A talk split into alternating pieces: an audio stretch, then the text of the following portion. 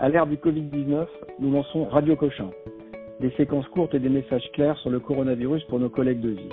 Je suis le docteur Vincent Vallée, médecin à Cochin, professeur à l'Université de Paris, et je parle avec Madame Rolande Marielle, qui est infirmière en médecine interne à Cochin et qui a passé deux mois en secteur Covid.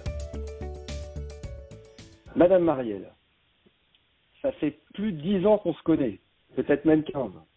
20 20, allez, 20, on n'a pas peur de le dire. Non, En tout on n'a pas peur. on n'a pas peur, donc vous êtes euh, un des piliers euh, de l'hôpital Cochin et euh, c'est tout à fait normal que vous interveniez sur cette radio. En tout cas, merci d'avoir accepté de parler. Donc vous avez fait ces, ces, ces, ces- ces semaines en secteur Covid. Donc euh, est-ce que vous pouvez nous faire un retour d'expérience, enfin nous raconter d'où vous venez, parce que vous avez vraiment une trajectoire et expliquer un petit peu comment ça s'est passé. Oui, bonjour Vincent. Donc euh, moi j'ai travaillé 21 ans en réanimation médicale à Cochin et je suis en médecine interne depuis 5 ans maintenant. Voilà, je travaille de nuit. Donc euh, nous, nous avons accueilli en médecine interne les premiers patients Covid euh, le 11 mars. Au début, il n'y avait qu'une salle qui était dédiée au Covid et puis nous sommes vite montés en charge pour atteindre euh, 45 patients répartis dans trois salles vers à peu près le 23 mars. 45 Assez rapide. patients, que des Covid. Que des Covid, 100% Covid. hein. Donc euh, assez rapidement, nous avons été bien dotés en personnel. Au début, nous avons eu euh, le personnel, donc euh, les infirmiers et les aides-soignantes d'autres services qui étaient fermés, par exemple les consultations qui n'avaient qui étaient fermées où il n'y avait plus de consultations. Et puis on a eu un arrivage d'étudiants en soins infirmiers, donc des, comme on les appelle les élèves infirmières, donc de troisième année, qui étaient proches du DE, donc il y avait quand même des compétences et beaucoup de connaissances. Ils ont été déployés dans le service dans les services pardon où la charge en soins était accrue, comme notre service de médecine interne, ils ont été déployés en réanimation ou en pneumologie. Et comme parce qu'en fait les ISPI, donc les instituts de formation en soins infirmiers, étaient fermés et donc euh, ces élèves-là ne pouvaient pas faire euh, leur stage pré-professionnel. Alors nous, chez nous en médecine, la charge en soins infirmiers, si on parle en termes de soins techniques ou de soins idé- euh, infirmiers purs, comme les injections, le nursing, les bilans sanguins, c'était pas spécialement plus lourd. En fait, ce qui était chronophage, c'était clairement l'habillage et le déshabillage, les désinfections du matériel, la mise en œuvre des nouvelles procédures et des nouveaux protocoles. Alors Ça, au pour début, des jeunes euh, sortant de l'école, ils étaient complètement naïfs. Eux, ils, oui, ils savaient, oui, oui. ils savaient rien, quoi. Ouais. Donc au début, et nous non plus, on savait pas plus qu'eux au début. Donc c'était évident. Au début, on tâtonnait les protocoles, les, pro- les procédures, elles changeaient tous les jours. Par exemple, le protocole post-mortem, au début, euh, le corps du patient devait être installé directement dans la bouche. Quelques jours après, on a eu un nouveau protocole pour dire qu'il fallait mettre un drap. Donc au début, pareil, pour euh, les décès, la famille n'était pas acceptée après le décès. Après, il y a eu des dérogations, la famille a été acceptée. Les protocoles d'habillage pour les soins, ils ont aussi changé. Car au début, euh, ben, tout était bien, tout était parfait, on était bien doté en matériel, mais on a vu combien on dépensait de masques par jour, combien on dépensait de surdouze. Et on a vu que si on continuait à dépenser autant, on allait à la catastrophe parce qu'il y avait clairement une rupture de stock, pas que en médecine interne, hein, sur toute la science publique ou euh, sur toute la France même. Donc on a eu un nouveau protocole sur euh, les soins en série. Par exemple, si on allait, si on commençait le tour de 22 heures et qu'on voyait 10 patients, on devait garder le même masque. Bon, déjà le masque, on devait le garder 4 heures, mais on devait garder aussi euh, la même euh, surdouce euh, pendant 4 heures. D'où l'intérêt du travail en binôme. Donc les élèves infirmiers, nous par choix, on a décidé de ne pas les faire rentrer dans les chambres, et parce que déjà pour éviter de leur faire prendre des risques. Et de toute façon, les patients Covid étaient quand même sous surveillance rapprochée et il fallait quand même avoir euh, une certaine expérience pour voir euh, si le patient euh, il allait dévisser ou si tout d'un coup la saturation n'était pas normale ou la polypnée n'était pas normale. Donc les protocoles Vous voulez aussi dire s'aggraver, c'est ça? Fallait ouais. surveiller, Les- quoi. ouais. Oui, les protocoles thérapeutiques pour la prise en charge des détresse respiratoires a aussi beaucoup changé. Donc souvent, ça- ça- il fallait donc chaque soir, parce que moi je travaille de nuit, se tenir au courant et se réinformer et faire aussi attention qu'un ancien protocole ne soit pas resté affiché sur le tableau par mégarde. Mais concernant tous les protocoles et toutes ces procédures, notre chef de service, le professeur Mouton, nous avait proposé à nous, le personnel non médical, d'être ajouté à la liste de diffusion de mails qui concernait déjà l'encadrement et donc les cadres et le personnel médical. Et ça, ça a vraiment été une super bonne idée, car tout le monde, bah, parce que tout le monde a un mail, tout le monde consulte ses mails sur son téléphone euh, tout le temps. Donc chaque jour, en temps réel, on était informé des nouveautés. Et comme le mail de, de professeur Mouton arrivait vers 20h30 et nous on commençait à 21h, il n'était pas rare que parfois on était encore plus au courant que l'équipe d'après-midi, qui eux n'avaient pas eu le temps d'être mis au courant des nouveaux protocoles. Donc les procédures qui changent euh, oui, tout le temps. de huit semaines et donc euh, une équipe qui est obligée de s'informer euh, oui. régulièrement. Donc, et les, les, panneaux d'affichage étaient quand même régulièrement bien actualisés. On nous collait quand même tous les nouveaux protocoles. On doit dire que pour une fois, c'était quand même c'était en temps réel l'information. Ça, je pense qu'il faut le souligner parce que c'est rarement comme ça habituellement. Donc tout le monde y mettait du sien. Votre collègue Madame Buy m'a parlé d'une belle solidarité. Vous vous garderez quoi de cette expérience unique? Ah oui, ben moi aussi, euh, comme Madame Buy, je garderai euh, l'énorme solidarité. C'est ce qui nous a permis de tenir, c'est ce qui nous a beaucoup aidé. Et même la solidarité à l'extérieur, les restaurants, les entreprises qui nous livraient, franchement, ça nous réchauffait le cœur. Donc euh, heureusement, il y a la solidarité. Pas quoi. Ouais, on n'était pas toutes seules et tout le monde était dans le même cas. Donc il y a vraiment eu un grand élan solidaire et c'est ça qu'on retiendra parce qu'on ne peut pas continuer à retenir que les choses négatives. Donc pour se relever, on retiendra la solidarité. Et donc vous êtes prête à y retourner? Bah, Oui, je suis prête. Maintenant, je suis euh, surentraînée, donc ça va aller, mais j'espère pas pour autant avoir une deuxième vague. C'est très bien que vous soyez surentraînée parce que justement, ça tombe bien. Ça tombe bien. Ah, ah On a euh, Madame Malégol, donc qui est ah, infirmière à Carantec, à Carantec dans le Finistère Nord, et euh, Madame Malégol écoute Radio Cochin. Et elle appelle parce qu'elle a besoin d'expérience, parce qu'elle, elle a été confinée, et donc elle a pas mal de questions à poser à une infirmière de combat comme vous. Ouais. Et euh, bah, je vais vous la passer. Le mieux, c'est qu'elle vous explique euh, globalement ce qu'elle euh, D'accord. c'est ce qu'elle veut savoir. Merci beaucoup. Ouais. Je vous en prie, t'en prie. Oui, allô? Oui, bonjour Madame Rolande. Euh, oui. Déjà, bravo, parce que c'est très courageux de votre part de, de témoigner et de, et de montrer que ben on s'en sort quand même. Euh, moi, j'ai une question parce qu'en fait, j'ai pas du tout pris en charge de patients Covid. Et là, j'ai une patiente euh, qui m'appelle et qui me dit que euh, elle a de la fièvre depuis plusieurs jours. Euh, ah elle est assez âgée, elle doit avoir à peu près 80 ans. Je la connais pas bien. Son médecin traitant peut pas se déplacer et dans notre petite euh, campagne là, on n'a pas accès aux au tests. Donc je sais pas trop si euh, elle est à risque. Qu'est-ce que je dois surveiller chez elle? Est-ce que vous pouvez me dire un petit peu les gestes barrières et les précautions à prendre? Oui. Alors, euh, dans un premier temps, il va falloir vraiment essayer de dater le J0, c'est-à-dire le premier jour des signes de la fièvre. Et je pense que finalement, en libéral, ou tout au moins à domicile, ça ne doit pas être aussi évident que ça de dater le, le J0 des signes parce que en fait à domicile les gens ils ont accès à leur pharmacie et ils pratiquent pour certains nos médications. Donc aussi bien votre patiente, elle dit que euh, elle a de la fièvre depuis euh, trois ou quatre jours, mais aussi bien elle l'a depuis dix jours et entre temps elle a pris du paracétamol, euh, du doliprane. Voilà donc faut que vous fassiez un interrogatoire assez poussé pour savoir si ces derniers jours elle n'aurait pas eu des frissons nocturnes ou diurnes et à quand remonte la dernière euh, prise de paracétamol. Alors, euh, par expérience, je peux vous dire qu'il ne faut pas simplement poser la question à la patiente est-ce que vous avez pris du doliprane?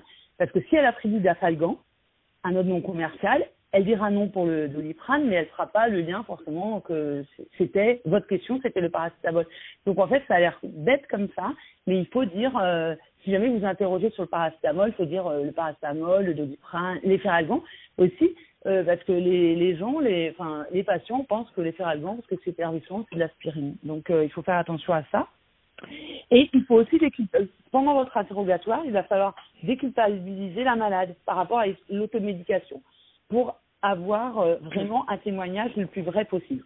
Parce que c'est pas grave de prendre du paracétamol, c'est en vente libre, les gens ont le droit d'en prendre. Parce que si vous allez avec l'interroger avec un air un peu accusateur, euh, ben, elle va dire euh, non, non, si finalement ça va fausser l'interrogatoire et la prise en charge après. Mmh, voilà. D'accord. Donc, euh, et ensuite, il faut quand même essayer d'éliminer les autres signes bactériens. Parce que elle a de la fièvre, mais il faut voir si elle a des crachats, si elle n'a pas une angine, si elle ne sort pas d'une angine, d'une petite infection respiratoire. Et puis aussi, il faut essayez de, de regarder les foyers infectieux qui pourraient être parce que là, vous me dites qu'elle est hospitalisée à domicile. Donc peut-être qu'elle a un PIC line, peut-être qu'elle a un PAC, une chambre implantable, peut-être un cathéter, elle a peut-être une, une sonde urinaire, éventuellement euh, vous pouvez faire une bandature urinaire, ou euh, l'interroger sur le signe d'une infection urinaire, donc si ça brûle quand elle va faire pipi, tout ça, ou si elle a de la diarrhée. Parce que parfois les patients ne euh, pensent pas que la diarrhée, ça peut être une, un signe d'infection. Voilà. Euh, donc, faudra... juste, madame, madame, madame elle a de la fièvre depuis quand, à votre connaissance, cette dame? Bah, Elle me dit plusieurs jours, mais elle n'arrive pas trop à dater. Pas trop à dater. Euh, ouais.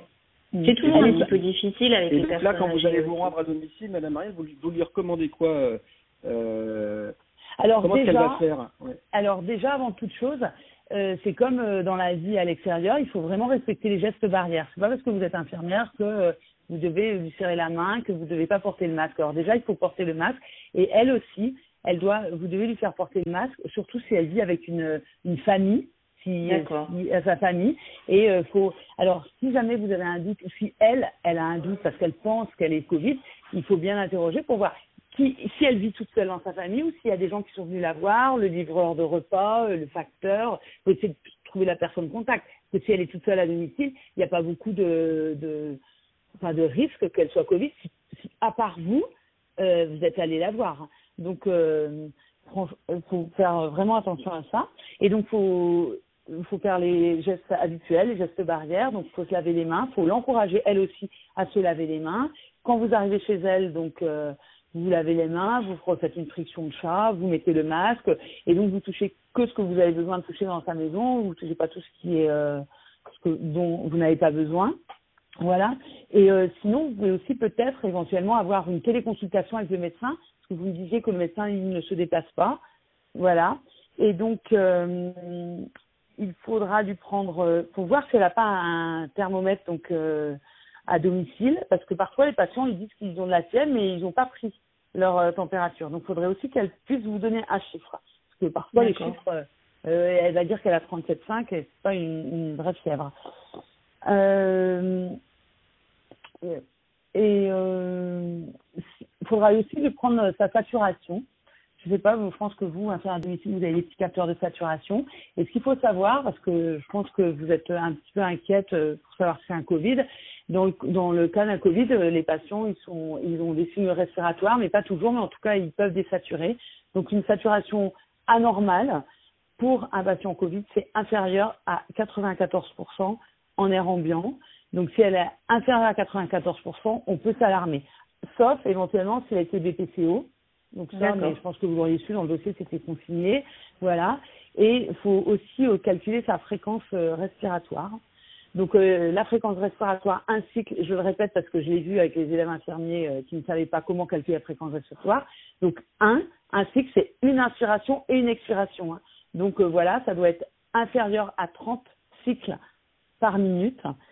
De toute façon, si vous avez un, un doute, faut appeler le médecin traitant. D'accord, il ne peut pas se déplacer, mais il pourra il pourra vous donner, euh, vous donner des conseils.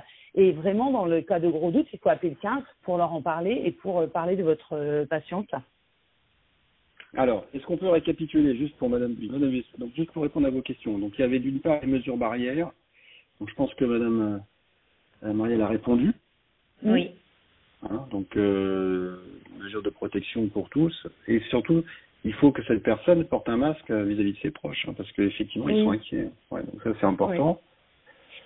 L'autre question, c'était euh, donc pour le de bien surveiller la dégradation, parce que ce que disait euh, Roland, c'est qu'il y avait, c'était peut-être une infection intercurrente banale, et donc euh, ce que j'ai retenu, c'est qu'il fallait euh, vérifier qu'elle n'a pas une infection urinaire, si elle a des, si elle a des, des, des perfusions ou des choses invasives, c'est ça. Mais oui. ça peut être un Covid dans cette période, même si on s'attend oui. à une décroissance. C'est une région qui est quand même assez peu touchée, mais bon, on a vu qu'en Dordogne, ça pouvait arriver. Oui. Et, euh, et donc on se méfie, donc on vérifie la saturation. Je ne sais pas si oui, vous l'avez alors, d'une manière. Ouais. Je, je, vais vous rappeler, euh, Caroline, le tableau clinique classique et courant mmh. du Covid. Donc euh, c'est l'hyperthermie, la toux. Alors c'est pas à tous les coups, hein, mais c'est vraiment le tableau classique. La toux, les douleurs thoraciques, la rhinorrhée, euh, les céphalées, la fatigue extrême. Les patients sont extrêmement fatigués Et il y a des signes associés ou même isolés comme un tableau digestif, des nausées, des vomissements, des diarrhées. Il peut y avoir aussi des signes cutanés comme des hyperesthésies cutanées, des atteintes cutanées. Et le Covid euh, augmente aussi euh, les, troubles thromboemboliques. Donc, il faut faire attention si elle est et qu'elle n'a pas d'anticoagulant. Il faut faire attention, faut qu'elle aussi soit à l'écoute de son corps. Si elle commence à avoir mal au mollet ou si elle a du mal à respirer et qu'elle a mal... Euh, elle a, elle arrive pas à prendre, prendre inspiration et expiration et qu'elle a un point dans le poumon, il faudra penser éventuellement à l'embolie pulmonaire. Sachant que l'embolie pulmonaire donne aussi euh, des hyperthermies. Hein. Voilà. Donne de la fièvre, les phlébites, la maladie veineuse thrombolique, donne de la fièvre. Bon, bah, c'est très très clair. On vous remercie beaucoup. Et j'avais juste quelque chose à dire à Caroline. Euh, si jamais la patiente, euh, elle peut avoir une téléalarme, comme ça elle peut aussi euh, appeler elle-même les secours. Et sinon, je voudrais aussi passer un message fort, surtout pour les infirmières libérales et les, les, patients à domicile et les familles de patients à domicile, que dans les cas du Covid ou dans les cas de fièvre inexpliquée, on ne prend pas d'anti-inflammatoires non stéroïdiens, on ne prend pas d'AINS. Donc, donc tout ce qui finit par profène, ibuprofène, euh, kétoprofène. Et il euh, faut, faut, vraiment faire euh, une petite euh, éducation en ce sens parce que souvent dans les familles comme ça, ils s'échangent les médicaments entre eux. Ce qui a marché pour la petite fille, on pense que ça va marcher pour la grand-mère. Donc attention, pas de prise à INS. Donc respectez les, les gestes Pas d'automédication avec le Pas d'automédication. Hein. Oui. toujours demander soit à l'infirmière libérale, enfin à domicile, soit au 15, soit, soit médecin traitant. Eh ben, merci beaucoup. Voilà. Merci, merci, beaucoup, mesdames. C'est extrêmement clair. Euh, merci pour votre temps. Euh, merci d'avoir témoigné. Et on vous souhaite bon courage. Merci beaucoup.